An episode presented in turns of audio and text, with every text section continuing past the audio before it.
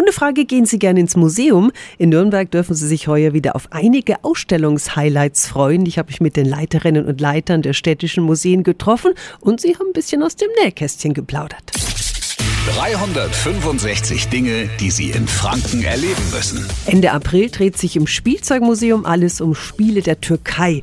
Und spannend ist da auch die Geschichte des Mannes, der die Ausstellung zusammengestellt hat. Sunay Akin ist ein künstlerisches Tausendsasser und zum Spielzeugsammeln ist er in Nürnberg gekommen, hat mir Karin Falkenberg verraten, die Leiterin des Spielzeugmuseums. Der hat erzählt, er ist reingekommen, hätte eigentlich so einen Nürnberg-Tag geplant und wollte überall hin, ist morgens ins Spielzeugmuseum und ist abends mit Wir schließen jetzt wieder rausgegangen und hat dann angefangen, in der Türkei türkisches Spielzeug zu sammeln.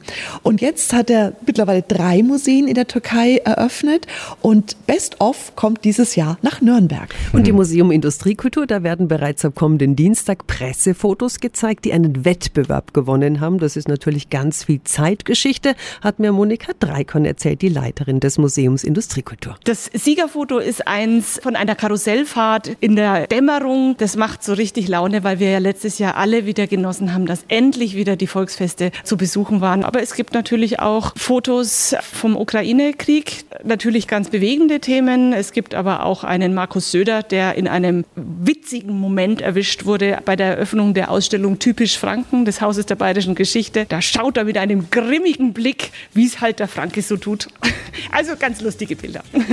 Also einige Highlights aus dem Nürnberger Museumsjahr 2023. Die Infos sind auch nochmal auf radiof.de.